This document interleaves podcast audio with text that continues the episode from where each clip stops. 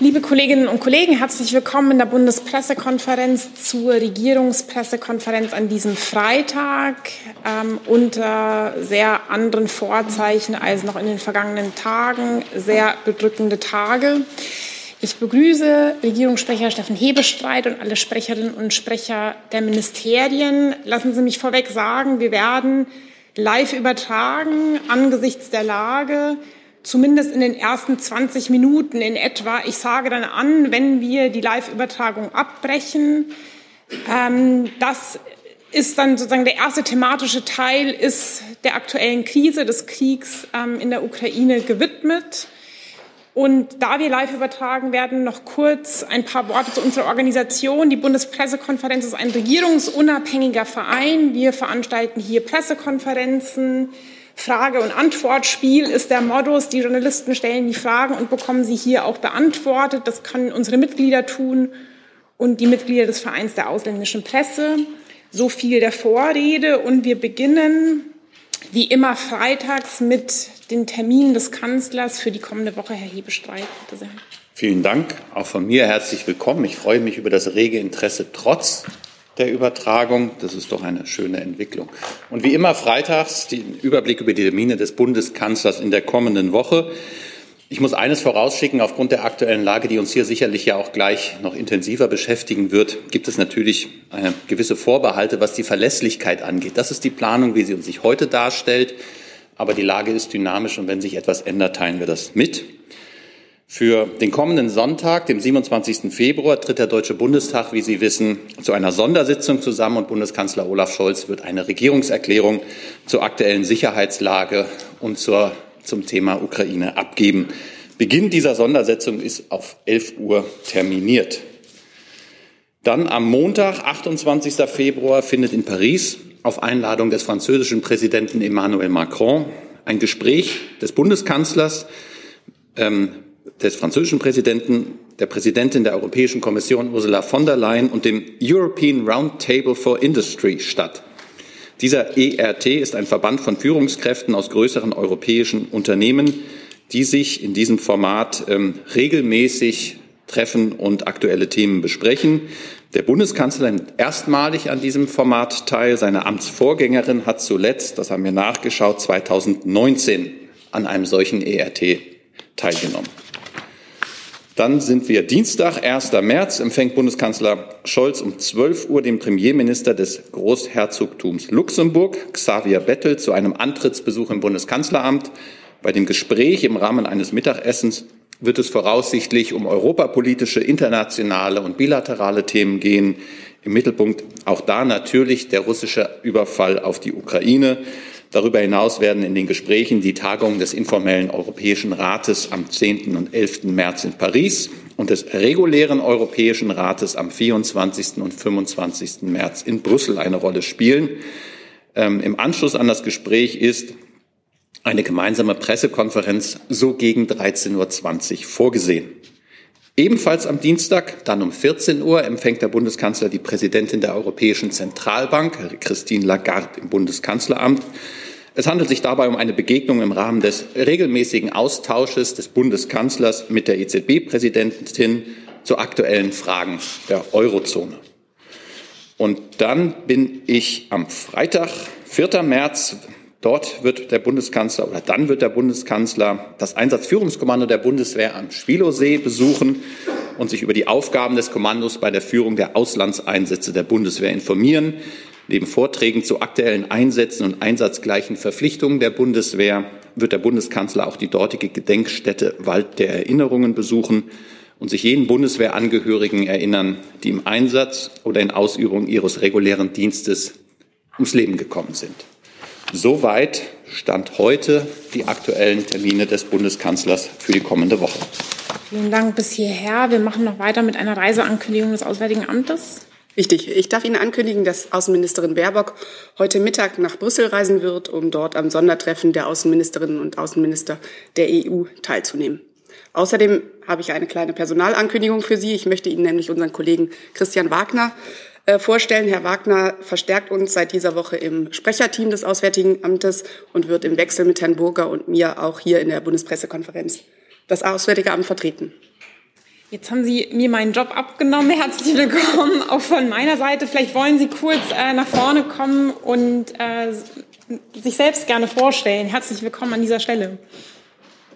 Sehr gern, vielen Dank, Frau Wolf. Äh, Christian Wagner, mein Name. Ich habe mir schönere Vorzeichen für meinen Start äh, gewünscht, aber äh, freue mich sehr, das Team im Auswärtigen Amt um Andrea Sasse und äh, Christopher Burger zu verstärken. Äh, ich war äh, neben Stationen im Auswärtigen Amt in den letzten Jahren und dann Auslandsvertretungen in Neu-Delhi und Paris tätig und freue mich jetzt sehr auf die Zusammenarbeit mit Ihnen hier. Vielen Dank. Darauf freuen wir uns auch. Und äh, wie traditionellerweise bekommen Sie auch zum Start äh, sozusagen zur Einarbeitung ein Mitgliederverzeichnis. Dann können Sie sich schon mal ein Bild machen, wer hier so sitzt, beziehungsweise nachschlagen. Vielen Dank und herzlich willkommen. Hi, hier ist Tyler. Ich filme das Ganze. Hier ist Thilo, ich äh, stelle dir die Fragen. Hier ist Hans, ich achte aufs Protokoll und stelle fest, wir sind unter drei. Heimliche Info nur für euch. Gar nicht so heimlich, kann man in den Infos lesen, wie man uns unterstützen kann. Nämlich per PayPal oder Überweisung. Weiter geht's. Und dann würde ich weitermachen äh, mit Fragen zuerst zu den genannten Terminen. Gibt es dazu Fragen? Das sehe ich nicht. Dann komme ich äh, einfach zu den Fragen, die aber jetzt den größeren Themenkomplex. Äh, Achso, da eine Nachfrage dazu, Herr Delfs, Entschuldigung. Ja, eine, eine Nachfrage zu, dem, zu der Sondersitzung Bundestag am Sonntag. Da ist einfach meine Frage, warum, warum ist das jetzt am Sonntag und nicht einfach unter der Woche ganz normal? Oder also der, der, Bundeskanzler hatte der Bundestagspräsidentin einen Brief geschrieben ähm, aufgrund der aktuellen Ereignisse und hat gesagt, möglichst zeitnah an diesem Wochenende, damit sich da nicht zu viel, ähm, damit nicht zu viel Zeit vergeht. Da braucht einen gewissen organisatorischen Vorlauf, weil ja keine Sitzungswoche ist. Und so ist man auf diesen Sonntag verfallen. Da müssten Sie aber, um die genauen Beweggründe des Bundestages zu eruieren, im Präsidium der Bundestagsverwaltung nachfragen. Äh, nochmal noch eine technische Nachfrage. Das ist denn ganz normal? Gibt es eine Debatte danach? Ja. Und so weiter? Ganz normale Regierungserklärung mit anschließender Diskussion. Also irgendwelche Bundeswehreinsätze oder so werden da nicht besprochen oder verabschiedet? Nein. Ich frage mal so ganz nein. Naiv. Nö, richtig, aber nein, das würde dann auch, das braucht ja auch einen gewissen Vorlauf. Gibt es weitere Fragen zu den Ankündigungen? Herr Markmann. Ja. Und zwar, mit welchen Absichten gehen Sie ins Treffen rein? Werden Sie da der europäischen Industrie kommunizieren, was Sie sanktionstechnisch noch in petto haben, falls es weiter eskaliert mit der Ukraine, Russland? Andererseits, was erwarten Sie, dass die Industrien Europas Ihnen da kommunizieren in Bezug auf ihre zukünftige Sanktionspolitik? Das ist ja ein eingespieltes Format, das auch schon längerfristig geplant und eingeladen war. Und insofern gehen wir da im Augenblick gar nicht mit, mit äh, konkreten Erwartungen auf die, das aktuelle Geschehen in der Ukraine und in Russland und dann natürlich auch in Westeuropa ein, sondern da geht es eher um längerfristigen Austausch. Ähm, das ist eingeübt und ähm, viel mehr kann ich auch, bevor die Be Gespräche begonnen haben, Ihnen dazu noch nicht sagen. Sollte sich im Laufe der Gespräche da etwas ergeben, dann würde ich das in der nächsten Woche hier Mittwoch sind wir dann, glaube ich, wieder hier zusammen beantworten können. Okay, so weitere Fragen zu allen genannten Terminen und Reiseankündigungen. Das sehe ich nicht so. Dann kommen wir jetzt insgesamt zu dem größeren ähm, Themenkomplex des, des äh, Angriffskriegs in der Ukraine. Ähm, ich versuche hier möglichst chronologisch vorzugehen, beginne bei der Kollegin Hase von der Deutschen Welle. Ja, danke schön. Ich habe eine Frage an das Auswärtige Amt. Ähm, in, also wir wissen ja, dass sich die Menschen auf den Weg machen und wir wissen auch, dass sich in der Ukraine jede Menge belarussische Flüchtlinge aufhalten. Anders als die ukrainischen Flüchtlinge können die nicht mit Visum ganz normal nach Polen. Was passiert mit denen? Also vielleicht noch zunächst einmal zur Lage an sich. Uns äh, sind natürlich nicht nur aufgrund der Bilder, aber auch aufgrund der Berichte, die wir von äh, aus der Region erhal erhalten, äh, ist uns vollkommen bewusst, ähm, wie die Situation sich für die Menschen darstellt, dass es äh, Bewegungen gibt äh, mit sehr, sehr vielen Menschen, äh, die sich versuchen, aus dem Kriegsgebiet zu retten. Dazu gehören deutsche Staatsangehörige und dazu gehören selbstverständlich auch äh, Staatsangehörige anderer äh, Nationen, äh, nicht nur Ukrainer, sondern wie Sie erwähnt haben, auch äh, Belarussen. Wir sind natürlich äh, in allererster Linie als deutsche Bundesregierung für die deutschen Staatsangehörigen ähm, verantwortlich und ähm, zur Situation der belarussischen Staatsangehörigen kann ich Ihnen deswegen nicht viel Inhaltliches äh, darüber hinaus, über die Medienberichte hinausgehend mitteilen. Ähm, aber es ist so, das kann ich Ihnen sagen, dass wir die Lage im Blick halten. Und die Lage bedeutet für uns nicht nur die Lage mit Blick auf das konkrete Kriegsgeschehen in der Ukraine, sondern auch ähm, mit Blick auf die, äh, die Situation oder die Rolle, die Belarus dabei spielt. Vielleicht darf ich an der Stelle ergänzen, dass wir natürlich auch, und da hat sich die Bundesinnenministerin auch schon geäußert, zu vorbereiten auf mögliche Aufnahme von Flüchtlingen. Im Augenblick ist es vor allem so, dass man davon ausgeht, dass vor allem das Nachbarland Polen eine erste Anlaufadresse ist. Das läuft auch aus, schon aus der Erfahrung mit der Krim-Krise sehr gut. Ähm, und äh, die Bundesregierung und die Bundesinnenministerin hat da auch massive Hilfe angeboten für den Fall der Fälle. Und darüber hinaus sind die EU-Koordinations- und Unterstützungsmechanismen, was die humanitäre Hilfe angeht, angelaufen, damit ganz konkrete Unterstützung für die Nachbarstaaten der Ukraine in dieser schwierigen Lage auch stattfinden können. Und ähm, ich kann noch ergänzen, dass Kommissionschefin Ursula von der Leyen gestern in Brüssel mitgeteilt hat, dass mit allen östlichen EU-Ländern Notfallpläne erarbeitet worden sind, um Menschen aus der Ukraine dort sofort aufnehmen zu können. Dann bin ich im Saal bei Herrn Jessen und dann Herr Steiner. Frau Sasser, wie läuft äh, zurzeit die diplomatische Vertretung der Bundesrepublik in der Ukraine? Ist die Botschaft in Kiew noch besetzt oder wird äh, von anderswo operiert?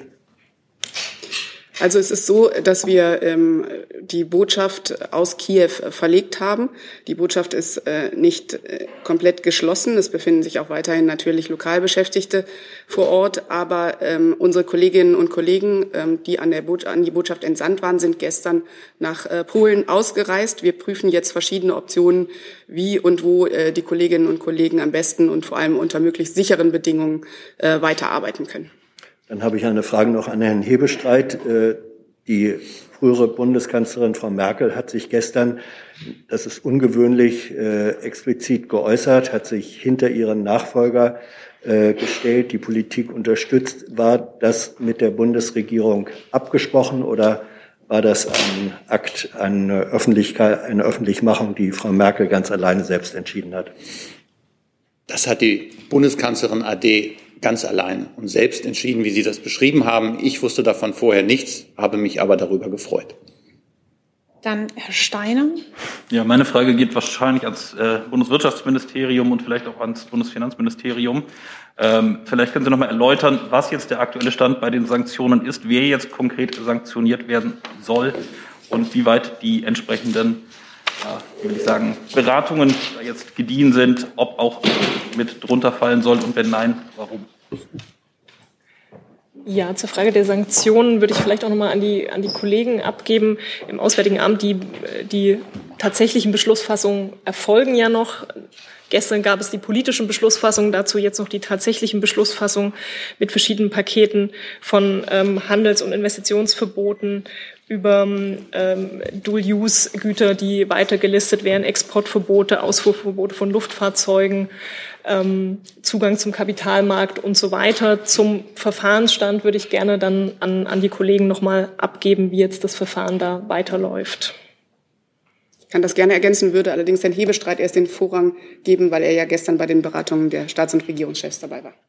Genau, ich habe weite Teile des Abends und der Nacht in Brüssel verbringen dürfen. Dort ist nochmal über den Sanktionskatalog diskutiert worden. Er ist relativ schnell auch verabschiedet worden und es sind ähm, neue, verschärfte und sehr gezielte Sanktionen beschlossen worden. Ähm, Herr Steiner, Sie hatten nachgefragt, was das genau betrifft. Ich äh, würde da fünf Bereiche sehen. Es gibt den Finanzsektor, 70 Prozent des russischen Bankenmarktes und wichtige staatliche Unternehmen auch im Verteidigungsbereich sind von den Sanktionen betroffen. Im Energiesektor werden insbesondere Exportverbote verhängt, die es Russland unmöglich machen, ihre Ölraffinerien zu modernisieren. Transportsektor ähm, ist der dritte, ähm, dritte Bereich. Der Verkauf von Flugzeugen und Ausrüstungen an russische Fluggesellschaften wird verboten. Bei der Industrie ist es der Zugang Russlands zu wichtigen Technologien wie Halbleitern oder modernster Software wird stark eingeschränkt. Und bei der Visavergabe Diplomaten und verwandte Gruppen sowie Geschäftsleute verlieren ihren privilegierten Zugang zur Europäischen Union.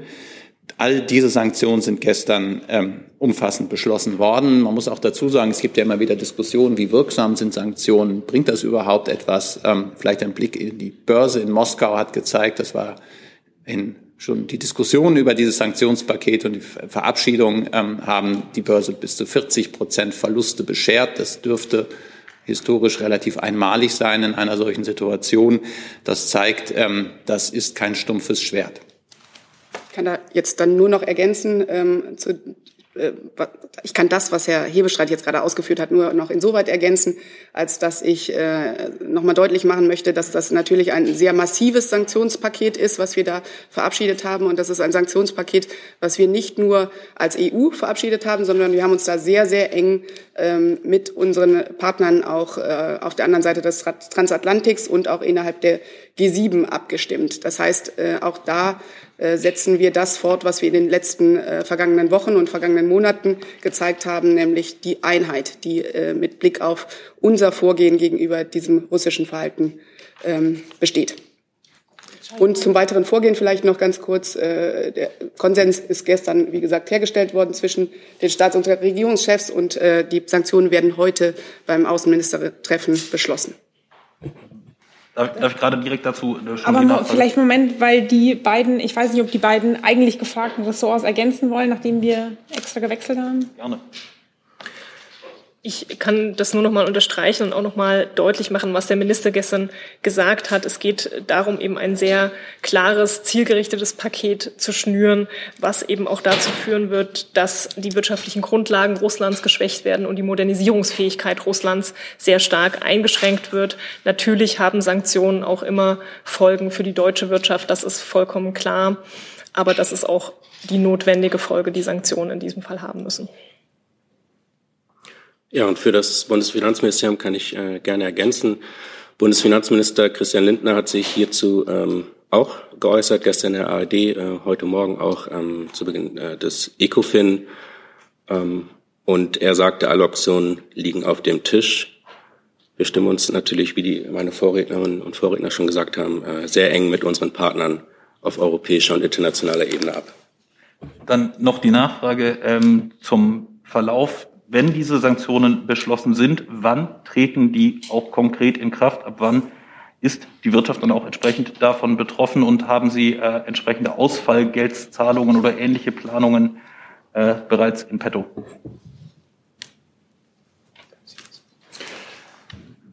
Also das ist ja relativ konkret vorbereitet worden über mehrere Wochen und man hat auch sich jetzt auf dieses Paket deswegen verständigt, weil es dann sehr zeitnah umgesetzt werden kann. Ich kann Ihnen aber leider von dieser Stelle nicht sagen, ob das jetzt heute 12.35 Uhr der Fall sein wird oder erst am Montag oder am Dienstag, aber das bitte ich zu eruieren, meinen Kolleginnen und Kollegen im Bundespresseamt und dann entweder mir nachzureichen oder wir reichen es später im Laufe des Tages Ihnen nach. Aber das ist jetzt sehr zeitnah. Ich schließe, ich schließe eine digitale, also Entschuldigung. Ich, ich wollte nur noch die, die letzte Frage, die Sie gestellt hatten. Wie eben gesagt, ähm, das Ziel der Sanktionen ist, Russland, die russische Wirtschaft zu treffen. So sind die Sanktionen ausgestaltet.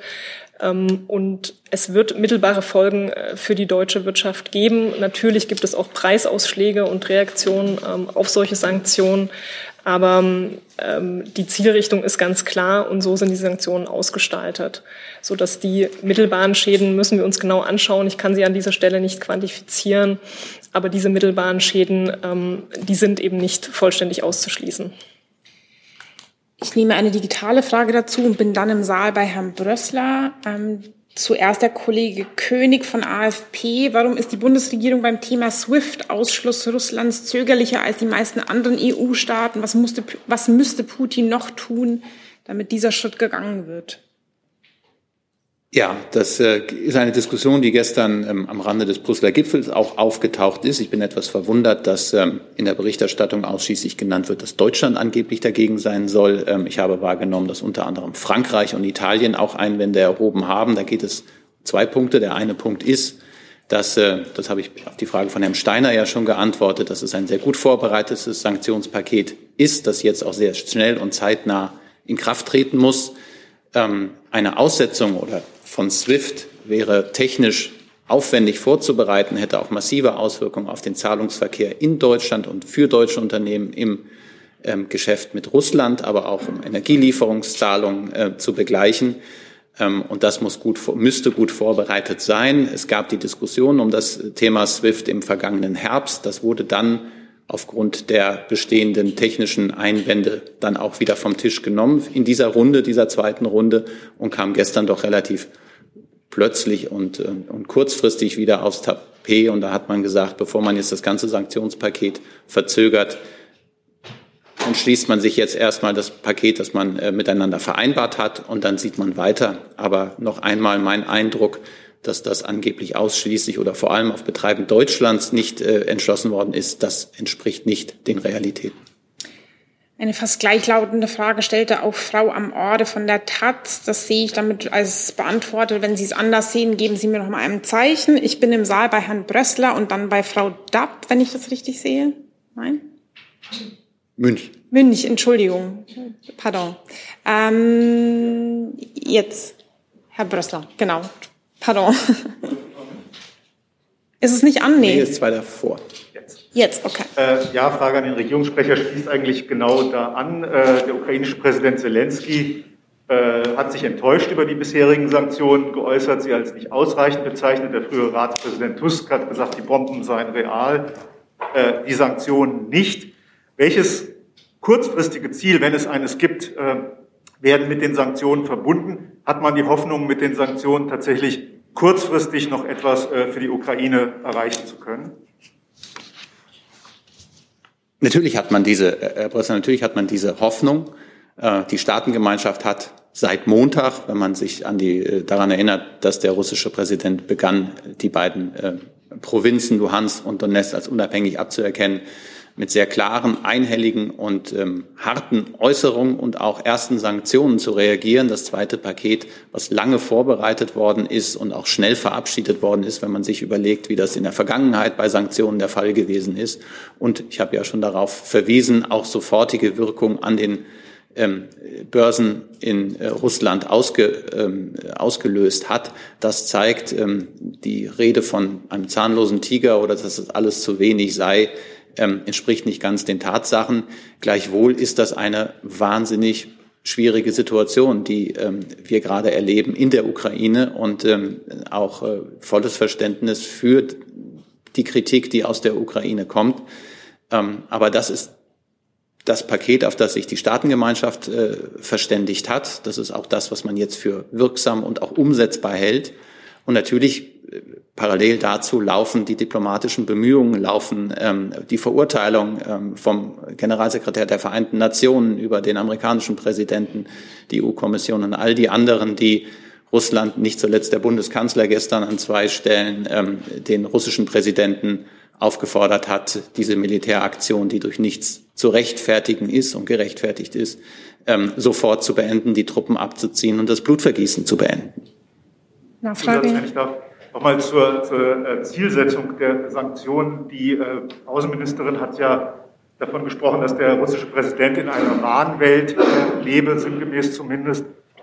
SPD-Fraktionschef äh, Mützenich hat äh, den Präsidenten einen Kriegsverbrecher genannt. Geht es bei den Sanktionen also darum, äh, ein verbrecherisches Regime äh, zu erschüttern oder gar sich ja, auf ein Ende dieses Regimes hinzuarbeiten? Ich glaube, ich würde das jetzt nicht weiter qualifizieren wollen, sondern ähm, das, was ich gesagt habe, eine scharfe Reaktion, die zu einem, einer Veränderung der Haltung der russischen Regierung in dieser ähm, absolut unhaltbaren Situation führt, das ist äh, das Ziel der Sanktion. Dann Frau Münch. Ja, die Frage geht an Frau Baron. Und zwar ist ja durchaus damit zu rechnen, dass Russland die Gaslieferungen stoppt oder zumindest drosselt. Sie haben häufiger schon gesagt, dass das kurzfristig für Deutschland kein Problem wäre, aber mittelfristig könnte es ja durchaus Versorgungslücken geben. Schließen Sie vor dem Hintergrund aus, äh, dass der Ausstieg aus Atom und Kohle verzögert wird? Ja, der Minister hat sich gestern ja auch ähm, zu diesen Fragen der Versorgungssicherheit noch mal sehr klar geäußert. Wir müssen die Lage natürlich sehr genau beobachten. Die Versorgungssicherheit ist aktuell gewährleistet. Es gibt aktuell keinen Ausfall von Lieferungen bei, bei Gas oder bei Öl, aber natürlich muss man die Lage sehr genau beobachten und die Bundesregierung tut das Notwendige, damit Versorgungssicherheit gewährleistet ist. Der Minister hat gestern dazu ja verschiedene Elemente vorgestellt, die teilweise schon ergriffen wurden, teilweise in Vorbereitung sind, um die Vorsorgeinstrumente zu stärken. Und er hat auch ganz klar gemacht, dass wichtigster Schlüssel die Souveränität ähm, der, der Energieversorgung ist. Und dazu gehört für ihn ganz klar der Ausbau erneuerbarer Energien. Er hat es so formuliert, der Ausbau erneuerbarer Energien ist eine Frage der nationalen europäischen Sicherheit. Das sehen wir jetzt in dieser Situation mehr denn je. Wir müssen die Importabhängigkeit von fossilen Energieträgern reduzieren und das tun wir am besten mit einem entschlossenen Ausbau erneuerbarer Energien und dazu zählt auch der Kohleausstieg und der Gasausstieg. Wollen Sie dazu noch? Nee, ist beantwortet. Okay. Dann habe ich ähm, eine Frage von Herrn Ayash und bin dann im Saal bei Herrn Rinke. Ähm, er fragt zum einen, ist die Bundeswehr in Alarmbereitschaft? Also in Alarmbereitschaft, das klingt ja jetzt sehr dramatisch. Ähm, worauf er anspielt, ist wahrscheinlich, dass ähm, die sogenannten Crisis Response Measures ausgelöst worden sind ähm, vom NATO-Oberbefehlshaber für Europa, dem SACEUR. Das ist ein Maßnahmenkatalog, da kann, so kann man sich das ungefähr vorstellen, der vorbereitend ähm, abgearbeitet wird, damit man im Falle eines Falles schneller reagieren kann. Das kann man sich relativ einfach vorstellen, wenn zum Beispiel Truppen verlegt werden müssen von unseren Verbündeten und Partnern. Nehmen wir jetzt mal an, ein aus der Luft gegriffenes Beispiel ähm, aus Frankreich über Deutschland äh, in eins der äh, osteuropäischen NATO-Partnerländer. Dann muss das ja vorbereitet sein für den Transport über Straße oder möglicherweise über Schiene. Dann müssen die vielleicht unter Umständen irgendwo mal eine Pause machen, dann müssen sie versorgt werden mit Treibstoff, mit ähm, was zu essen. Die müssen vielleicht auch übernachten. All das muss vorbereitet sein und genau das gehört dazu. Unter anderem natürlich auch die Herabsetzung der Bereitschaftszeiten. All das ähm, wird im Moment gerade auch auf unserer Seite national umgesetzt.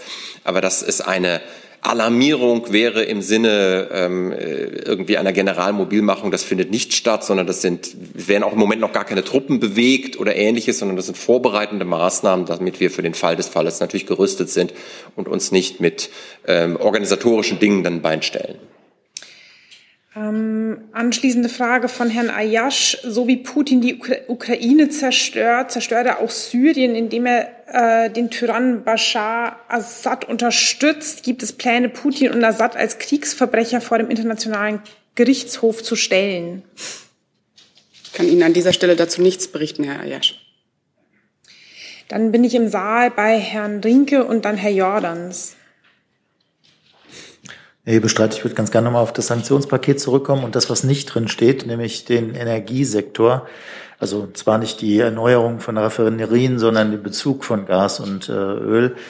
Äh, das wird ja eigentlich als äh, Schlüsselelement angesehen, äh, wie man Russland treffen könnte. Vielleicht können Sie noch mal erklären, warum dieser Teil jetzt nicht in dem Sanktionspaket steht und zu der Börse. Es gab ja nach dem historischen Einbruch, den Sie erwähnt haben, heute auch einen historischen Rebound. Ähm, ist das nicht eher ein Zeichen dafür, dass die Märkte die ähm, Durchschlagsfähigkeit von Sanktionen jetzt doch nicht ganz so positiv einschätzen? Zu Ihrer ersten Frage, was das Thema ähm, Energiesektor angeht, da gab es eine ganze Reihe von ähm, Ländern Europas, aber auch darüber hinaus, die ähm, diese Auffassung mit vertreten haben oder vertreten haben aufgrund auch, dass man ähm, die Energielieferung aus Russland nicht einfach eins zu eins und sehr schnell ersetzen kann. Und äh, Sanktionen sollten ja auch so geschaffen sein, dass sie durchhaltefähig sind. Also dass man nicht nach wenigen Wochen zu der ähm, Erfahrung oder Erkenntnis kommt, dass man selber viel größeren Schaden erleidet, wenn man sie macht. Ähm, zu Ihrer zweiten Frage, das ist ein richtiger Hinweis, dass das heute einen Rebound gegeben hat. Ähm, gleichwohl sollten wir doch die Sanktionen, das hat ich glaube auch wieder Herr Steiner vorhin gefragt, ab wann gelten sie denn überhaupt? Wir sind jetzt im Moment auf der Ebene des Psychologischen. Dann müssen die Sanktionen umgesetzt werden und dann muss man ihre Wirksamkeit überprüfen. Aber dafür braucht es ein bisschen Zeit.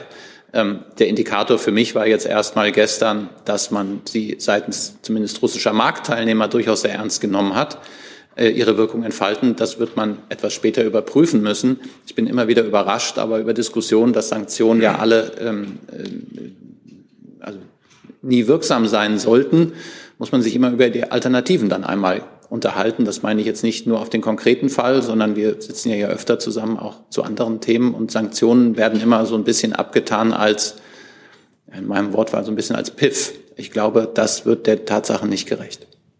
Darf ich kurz nachfragen? Ich wollte das auch gar nicht bewerten, äh, sondern nur nachfragen. Deshalb habe ich das ja vorgenommen.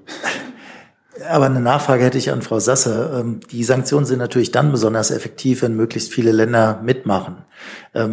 Jetzt reden wir die ganze Zeit über G7, NATO, EU, Transatlantik. Haben Sie einen Überblick, welche anderen Länder, über die wir vielleicht nicht so viel berichten, ähm, sich eigentlich diesen Sanktionen und der Verurteilung Russlands anschließen? Weil anscheinend so ein Land wie Indien zum Beispiel bisher sich nicht mal zu einer Verurteilung hat hinreißen lassen. Ja, es ist so, äh, Herr Rinke, dass äh, wir zum einen, wie Sie gesagt haben, in sehr, sehr enger Abstimmung nicht nur mit unseren EU-Partnern handeln, sondern auch mit den USA und mit den anderen G7-Partnern.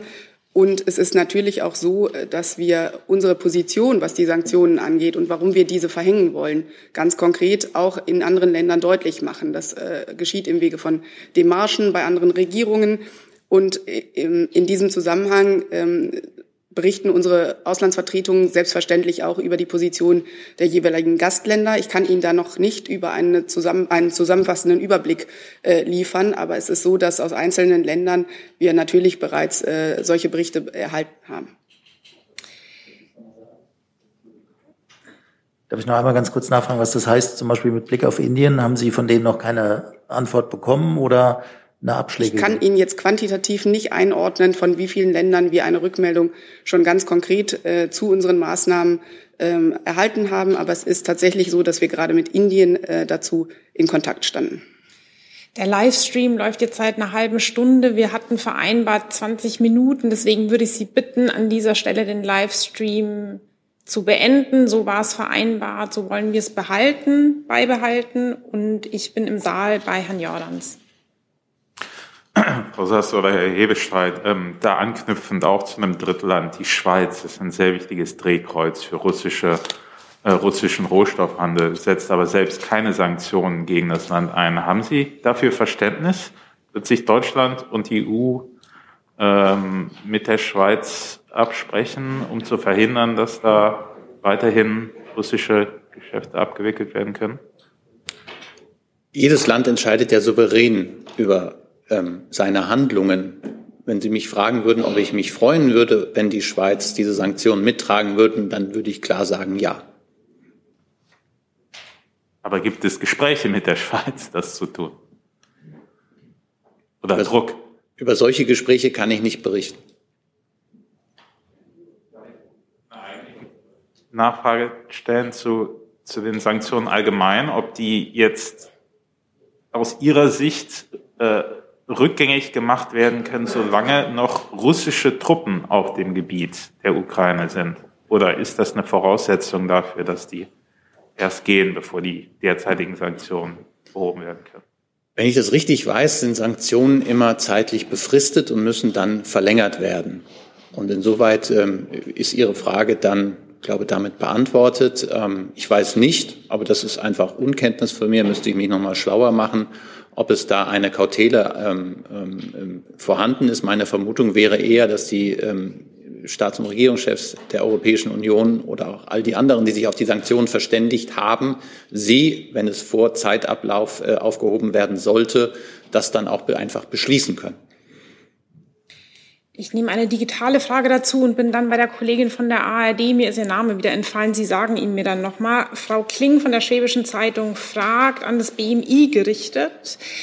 Ähm, Innenministerin Faeser hat mit Blick auf potenzielle Cyberangriffe aus Russland angekündigt, die Zitat Schutzmaßnahmen hochzufahren. Was heißt das konkret? Mehr Personal, neue Programme und wie wirkt das kurzfristig? Genau, das haben wir nicht nur angekündigt, sondern das ist auch schon geschehen. Die Schutzmaßnahmen haben wir stark hochgefahren. Das läuft im Nationalen Cyberabwehrzentrum zusammen, in dem, wie Sie wissen, alle Sicherheitsbehörden vertreten sind. Ähm, die Betreiber kritischer Infrastrukturen äh, sind mehrfach mit Hinweisen und auch mit Handlungsempfehlungen gewarnt und sensibilisiert worden. Ähm, wie gesagt, all das läuft im Nationalen Cyberabwehrzentrum zusammen. Ich kann Ihnen ergänzend dazu sagen und ähm, da vielleicht Nachfragen vorwegnehmen, dass wir nach wie vor Stand jetzt keine Anhaltspunkte für auf deutsche Einrichtungen gerichtete Cyberattacken haben, aber natürlich äh, darauf vorbereitet sind, sollte das so kommen.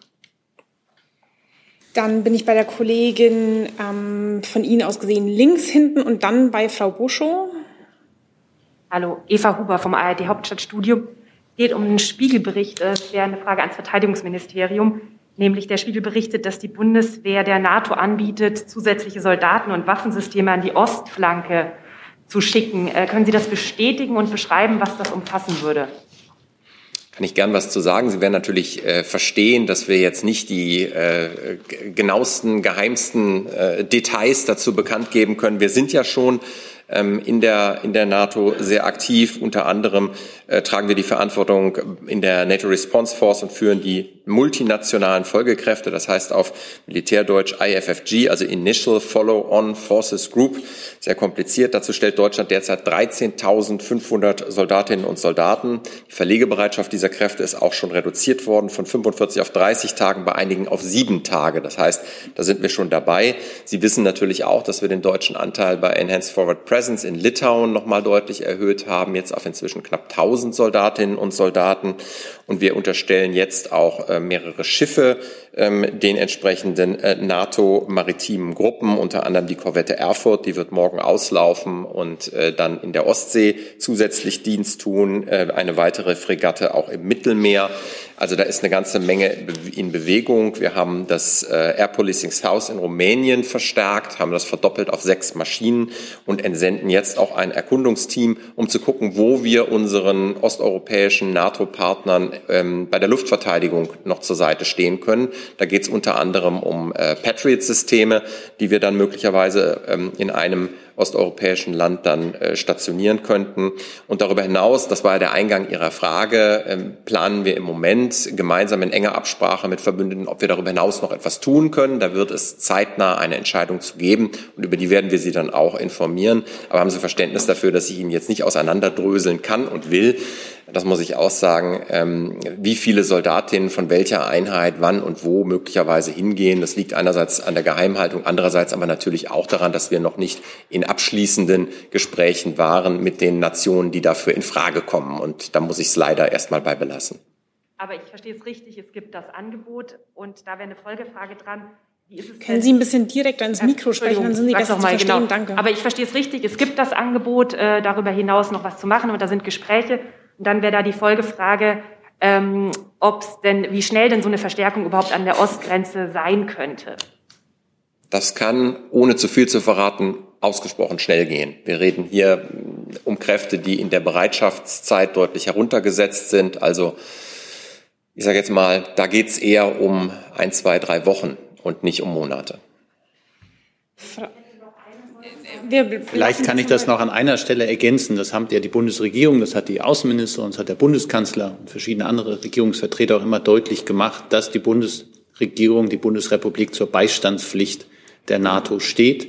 Die aktuellen Entwicklungen in der Ukraine sind extrem gefährlich und sehr besorgniserregend und sorgen natürlich insbesondere bei den NATO-Mitgliedern, die im Osten des Bündnisgebietes sind, für Nervosität. Und eben dieser Nervosität ähm, entgegenzuwirken, ist das Angebot vieler NATO-Länder jetzt auch ähm, im Osten sich noch stärker zu engagieren. Und ähm, da beteiligt sich auch die Bundeswehr dran. Wie genau, das hat Herr Thiels ja schon gesagt, werden wir, sobald wir es entschieden haben und kommunizieren dürfen, Ihnen auch gerne mitteilen kann jetzt schon mal dazu sagen, dass ich äh, befürchte, dass wir heute nicht alle Fragen schaffen werden. Ähm, aber die von Frau Buschow ist jetzt dran und die schaffen wir auf jeden Fall. Danke. Ich würde gerne noch mal zum, äh, zurück zum Aspekt Fluchtbewegungen. Äh, Innenministerin Faeser hat gestern ja eine konkrete Idee in den Raum gestellt, dass man einen Paragraphen im Aufenthaltsgesetz aktiviert, der vorübergehenden Schutz unbürokratisch ermöglichen würde, wenn es einen entsprechenden Beschluss des Europäischen Rates dazu gibt. Ähm, jetzt ist die Frage, also sie hatte schon avisiert, das könnte man schon am Donnerstagabend beim Sondergipfel entscheiden. Vielleicht können Sie, Herr Hebestreit, sagen, ob das gestern überhaupt Thema war. Hat man darüber geredet, ob man diesen Mechanismus, ich glaube, das ist die Massenzustromlinie, ob man die aktiviert und vielleicht die Diskussion mal schildern und dann an Herrn Kall die Frage, da die Schlussfolgerung das jetzt erstmal noch nicht vorgesehen haben, ähm, ist das weiterhin ein Vorschlag der Ministerin? Bleibt es dabei, dass sie das gerne hätte? Das war äh, gestern noch nicht Thema beim Europäischen Rat. Äh, morgen treffen sich die EU-Innenministerinnen und Innenminister, ähm, um insbesondere auch über Fluchtbewegungen in die Europäische Union zu beraten. Insofern wäre das auch dort äh, zunächst Thema und dann, äh, um in dieses Verfahren einzusteigen, bedürfte es dann im Anschluss eines Vorschlags der Europäischen Kommission. Ähm, wir sind mit unseren europäischen Nachbarn, insbesondere auch mit Frankreich, ähm, mit Polen und mit der Europäischen Kommission im intensiven Kontakt, auch zu der Frage, wie Fluchtbewegungen in die Europäische Union laufen und dann auch äh, mit den Ländern. Gestern äh, gab es schon eine Konferenz mit den Landesinnenministerinnen und Landesinnenministern, eine Sonder-IMK gestern Morgen. Da war das auch schon Thema, die Frage, ähm, auf welcher Basis erfolgt, wenn Flüchtlinge, Kriegsflüchtlinge nach Deutschland kommen, hier eine Aufnahme. Ähm, und insofern ist das ein mögliches Verfahren, über das jetzt ähm, weiter intensiv beraten wird. Ich kann aber noch mal sagen, vielleicht zu, zu Fluchtbewegungen, dass wir, das UNHCR hat sich ja ähm, geäußert, äh, dass es etwa 100.000 äh, Flüchtlinge im Moment innerhalb der Ukraine sieht, Stand jetzt. Und wir wissen von unseren Nachbarstaaten, dass erste Kriegsflüchtlinge eben dort auch ankommen. Und uns geht es jetzt gerade, ähm, ich möchte es nochmals sagen, vor allem darum, unsere Nachbarn, äh, vor allem Polen, aber dann auch Ungarn, die Slowakei, Rumänien zu unterstützen. Das scheint mir beantwortet. Dann bin ich digital bei Frau Wiedemann von Energate, die das BMWK fragt. Können Sie bestätigen, dass es am 24.02., also gestern, im Ministerium ein Treffen mit den Kraftwerksbetreibern gegeben hat? Ähm, das betrifft die Kohlereserve, das muss ich vorweg sagen. Und war die Einrichtung der Kohlereserve hier Thema? Etwaige interne Gespräche kommentiere ich nicht. Das heißt, ich kann sie weder bestätigen noch dementieren. Ich kann aber gern noch mal zum Punkt Kohle auf das verweisen, was der Minister ja auch gestern vorgestellt hat. Wie gesagt, er hat ja gesagt, wir müssen unsere Krisenvorsorge stärken und das letztlich äh, bei, bei allen Energiebereichen. Also wir müssen den erneuerbaren Ausbau voranbringen und wir müssen bei den fossilen ähm, Importen überall dort, wo die Abhängigkeit von Russland hoch ist, die Importabhängigkeit reduzieren. Das betrifft eben die Bereiche Öl, Gas und Kohle. Und bei Kohle geht es eben um, um Steinkohle vor allem. Und da ähm, haben wir gesagt, ähm, dass wir auch hier ähm, Überarbeitungsbedarf an, sehen. Ähm, der Anteil von Kohle aus Russland liegt bei rund 50 Prozent aktuell. Diese Importkohle wird äh, zur Verstromung von Steinkohlekraftwerken eingesetzt. Und wir haben hier jetzt auch ähm, die Arbeiten aufgenommen, einen Prozess aufzusetzen, damit wir eben ähm, Beschaffung aus anderen Ländern vorantreiben und auch die Reservebildung bei Kohle vorantreiben. Das ist der Prozess, den wir jetzt gerade führen und aufgenommen haben. Dann bin ich im Saal bei Herrn Delfs. Ja, ich habe eine Frage ans Verteidigungsministerium. Ähm, Diels, äh, man konnte ja gestern mehr, mehrere Militärexperten hören, die sich äh, dahingehend äußerten, dass ähm, irgendwann die Bundeswehr in der derzeitigen Lage nicht, nicht in der Lage wäre, ähm, Deutschland gegen einen äußeren Angriff zu verteidigen.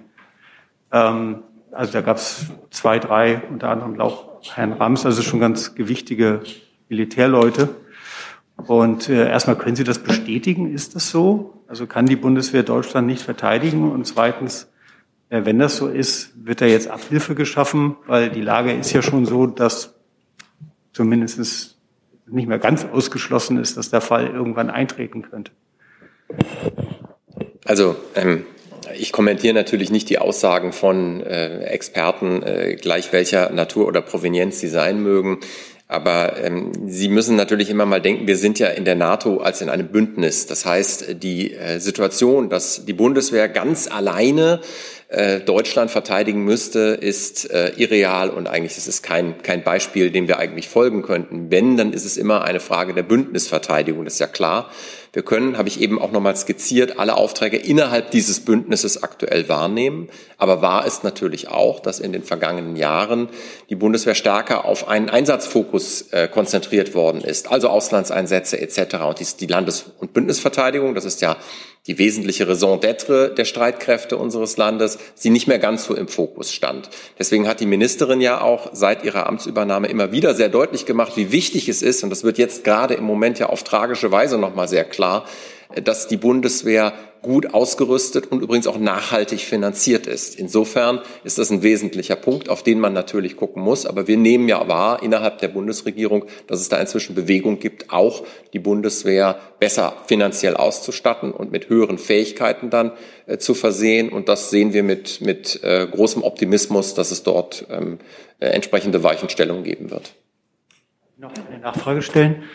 Das würde denn auch das Finanzministerium betreffen? Nachfrage. Wechsel nochmal.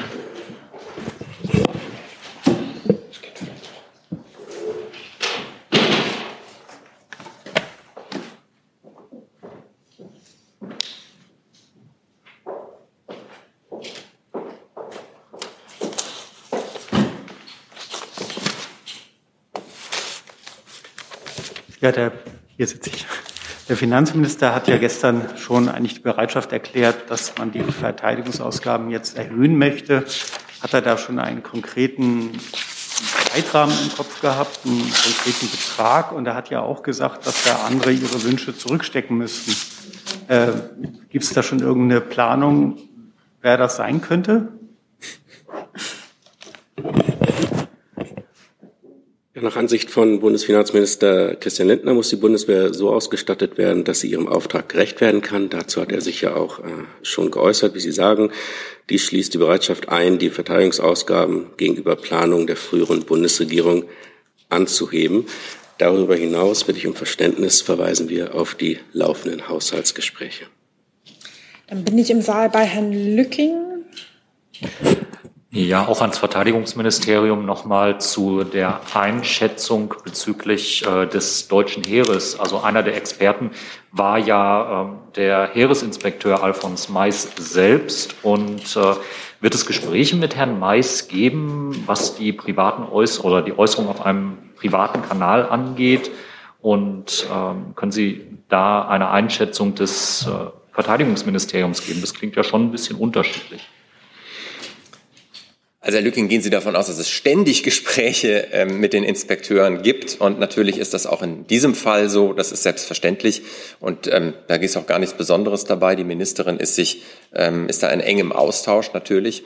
Ähm, ich habe mich eben schon dazu geäußert, was sie gesagt hat. Dem habe ich eigentlich nicht viel hinzuzufügen. Ähm, dass äh, die Bundeswehr, da haben Sie alle drüber ja auch schon berichtet, Sie auch, Herr Lücking, in großem Umfang, dass die Bundeswehr äh, nicht in einem Zustand ist, ähm, wie wir uns das vielleicht äh, auf dem, auf, in, in der aktuellen Situation wünschen würden, ist klar.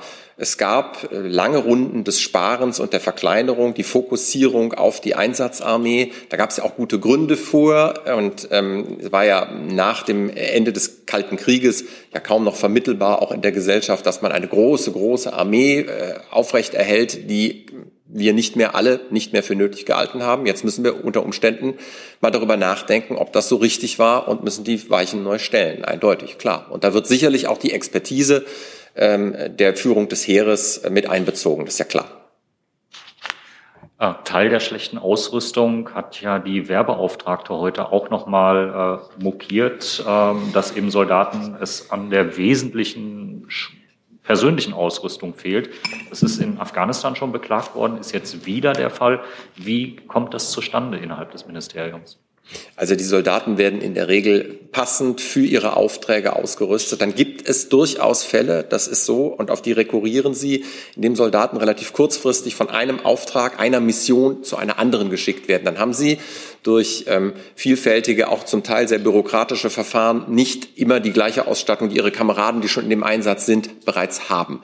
Daran müssen wir arbeiten, das ist ganz klar. Ist ja auch ein Wunsch der Ministerin, hat sie mehrfach gesagt, das Beschaffungswesen da flexibler und schneller zu machen. Das ist ein wesentlicher Punkt, damit die notwendige Ausrüstung schneller in die Truppe kommt. Übrigens nicht nur für die Einsätze, sondern natürlich auch für das Üben. Ist mindestens genauso wichtig, dass man auch äh, in Deutschland, wenn man für Einsätze sich vorbereitet, die gleiche Ausstattung hat, wie die man dann auch im Einsatz trifft. Ähm, das wissen Sie aus eigener Erfahrung, Herr Lücking.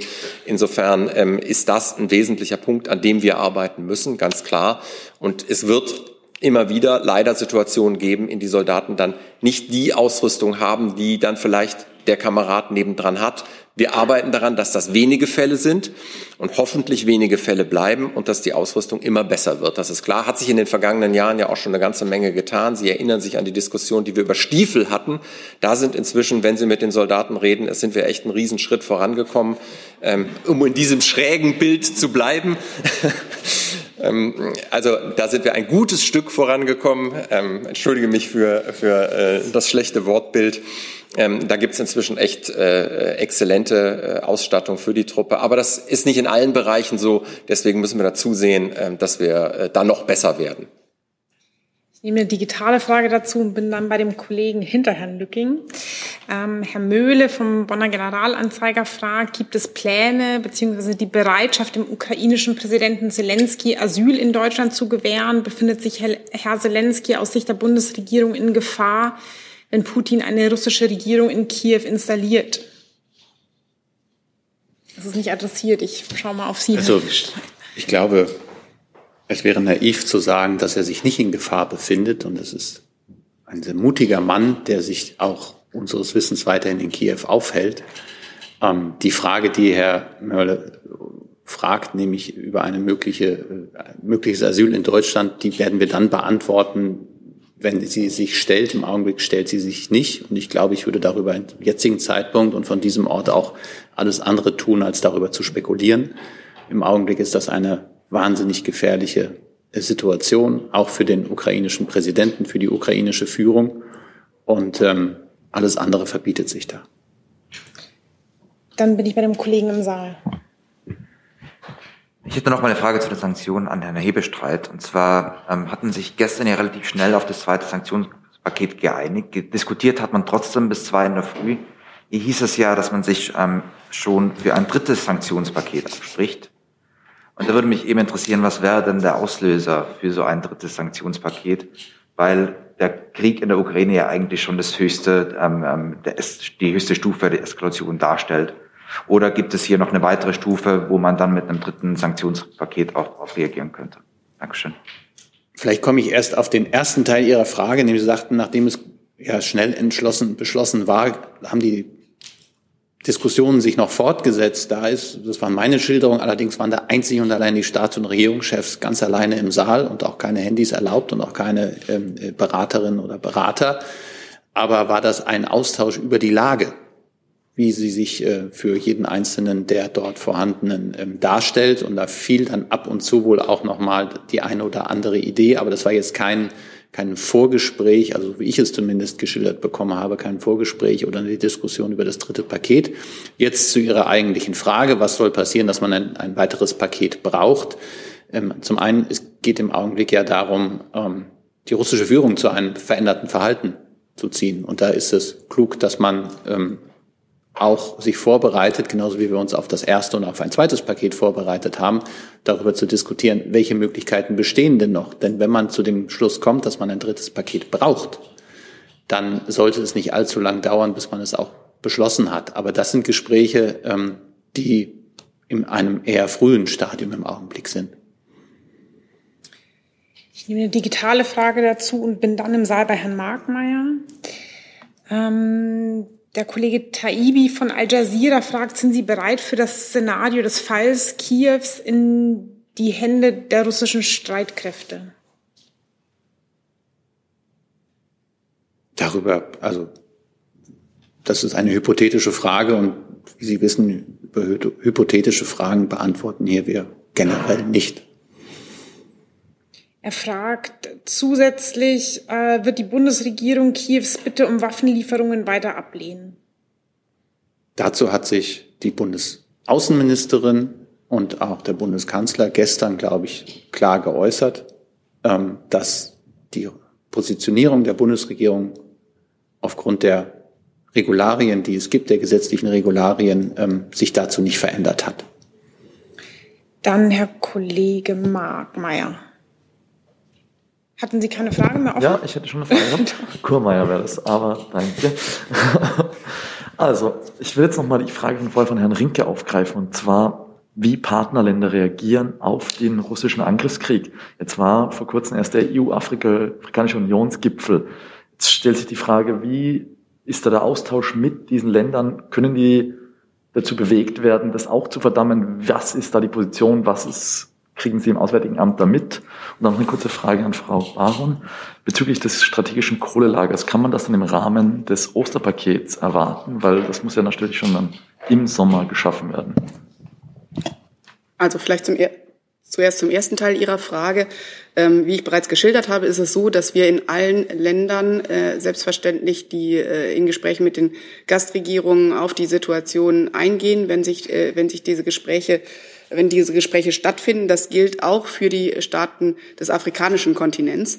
Ähm, und äh, da behalten wir natürlich die Lage besonders im Blick, weil Sie wissen, dass der russische Einfluss in einigen Ländern ähm, äh, Afrikas besonders groß ist und dementsprechend natürlich die Positionierung dieser Staaten äh, auch besonders interessant für uns ist. Ich kann Ihnen aus diesen Gesprächen jetzt nichts berichten und wie ich auf die Frage von Herrn Rinke schon geantwortet habe. Einen Überblick kann ich Ihnen an dieser Stelle auch nicht geben, aber ich kann Ihnen versichern, es gibt diese Gespräche. Wir, wir ähm, thematisieren die den Ukraine-Krieg in verschiedenen äh, Staaten dieser Welt und wir verschaffen uns da einen Überblick. Aber ich bitte Sie auch um Verständnis.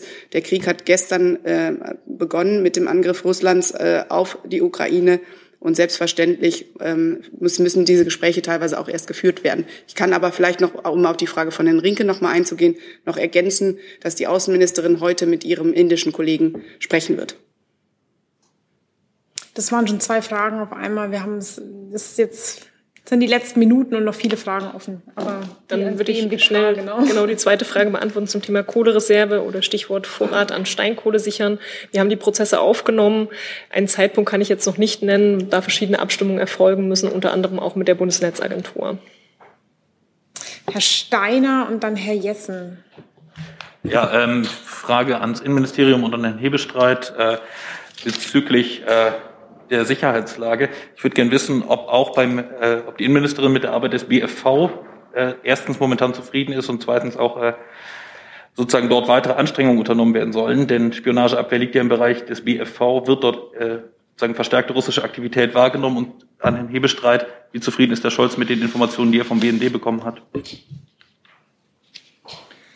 Ich kann Ihnen dazu nur sagen, dass das Bundesamt für Verfassungsschutz selbstverständlich eng eingebunden ist, jetzt äh, darin hier auch die innere Sicherheit in Deutschland vor etwaigen Auswirkungen dieses russischen Angriffskriegs zu schützen, dass die Spitzen der Sicherheitsbehörden sich gestern mit der Bundesinnenministerin intensiv dazu beraten haben und das auch auf einer sozusagen permanenten Basis so weiterläuft. Herr Steiner, Sie werden das nicht anders erwarten. Ich mache es trotzdem, dass wir uns natürlich zu solchen Informationen generell öffentlich nicht äußern.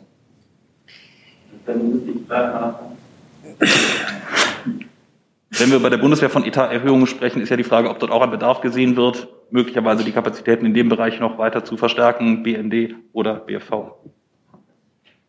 Wir befinden uns in einem ständigen Optimierungsverfahren. wir gucken uns das an. Ich sehe jetzt nicht äh, so kurzfristig ähm, am Tag zwei dieser, dieser Krise oder am Tag fünf, je nachdem, wie Sie rechnen, dass es uns aufgefallen wäre, dass es da massive Defizite gibt, die es auszugleichen gilt. Gleichwohl, ähm, wenn sich die Lage ändert, muss man auch sein Verhalten ändern.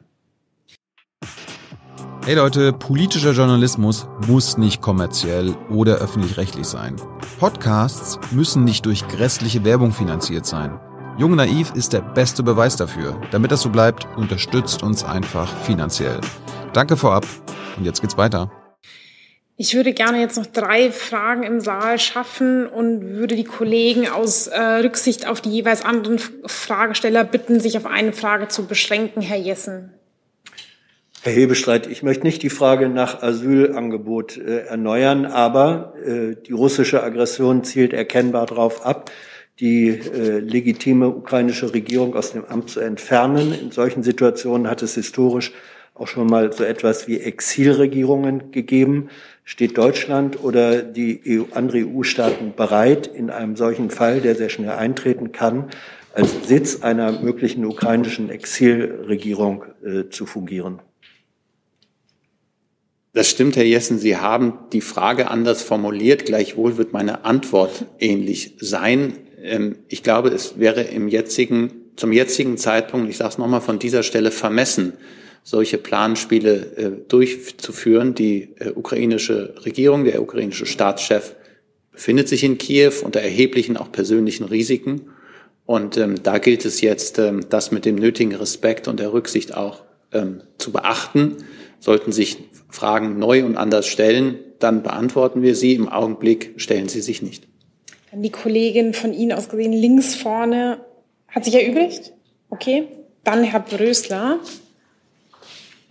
Ja, ich würde die Frage nach der Erhöhung des Verteidigungshaushalts gerne nochmal an Herrn Hebestreit stellen. Der Finanzminister hat ja von einer Zäsur gesprochen. Also das ist jetzt nichts, was äh, klingt nach, man einigt sich mal in Haushaltsberatungen über gewisse Umschichtungen, sondern das klingt ja nach einer ganz anderen Dimension. Heißt das, dass die Bundesregierung, wiewohl das nicht im Koalitionsvertrag steht, sich jetzt doch dem 2-Prozent-Ziel der NATO annähert? Vielleicht fange ich anders an. Ähm, da ich ja in früherer Verwendung auch den Bundesfinanzminister Olaf Scholz begleiten durfte, äh, weiß ich, dass der Verteidigungsetat in der Amtszeit des Bundesfinanzministers um, wenn ich mich richtig erinnere, 36 oder 37 Prozent zwischen 2017 und 2022 angewachsen ist. Ähm, und äh, der Bundeskanzler hat unlängst erst äh, auch dazu sich geäußert, dass man mit dieser Entwicklung voranschreiten sollte. Das war vor der aktuellen Krise. Jetzt haben wir diese aktuelle Krise und da stellen sich, wie ich schon gesagt habe, ändert sich die Lage, muss man auch die eigene Position immer wieder überprüfen. Das gilt es jetzt aber genau miteinander zu diskutieren und, ähm, und zu eruieren. Wichtig ist, dass man eine gute und äh, schlagkräftige Bundeswehr hat, die ihren Aufgaben gerecht werden kann. Das hat der Bundesfinanzminister gestern glaube, es war gestern, ne? gestern Abend gesagt. Äh, so sieht das auch der Bundeskanzler und ich glaube, so sieht es auch die komplette Bundesregierung. Dann hat die letzte Frage Herr Lücking. Ja, eine Frage an die Bundesregierung. Wie schätzen Sie die Meldungen rund um die Atomanlage Tschernobyl ein? Also einmal vom äh, Umweltaspekt her, den ich sehe, und einmal vom Schutzaspekt her, der ja auch das Verteidigungsministerium oder Truppen in Litauen betreffen könnte. Also natürlich gibt es, ist das ein sehr, ein besonders sensibles Gebiet aus den offenkundigen Gründen. Insofern haben wir das sehr genau beobachtet. Im Augenblick äh, scheint es so, dass ähm, die Invasorenarmee die Kontrolle über dieses Gelände ähm, erstmal äh, innehat. Ähm, wir haben, wie bereits gestern der Vertreter der IAEO auch gesagt hat, der sich eingeschaltet hatte, stellt jeder bewaffnete Angriff auf und jede Drohung gegen Nuklearanlagen, die friedlichen Zwecken dienen, eine Verletzung der Grundsätze der Charta der Vereinten Nationen dar. Also auch darauf weisen wir hin. Ähm, wir sehen das kritisch. Dazu kann ich kaum was ergänzen, außer natürlich, dass wir wachsam sind und ähm, entsprechend auch äh, vorbereitet, um ähm, zu monitoren, ob da irgendetwas passiert. Wir haben ja leistungsstarke ABC-Abwehrkräfte, die auch in der Detektion sehr gut sind. Ähm, und ähm, das ist, glaube ich, eine gute Absicherung, sicherzustellen, dass, wenn irgendetwas sein sollte, geht da ja nicht nur um unsere Soldaten, sondern geht da ja auch um eine Frühwarnung äh, für alle, auch Zivilisten, egal in welchen Ländern, dass wir da frühzeitig Bescheid wissen. Wir sind am Ende angekommen. Ich bitte Sie um Verständnis, dass heute nicht alle. Ähm, alles Gute und einen guten Tag noch.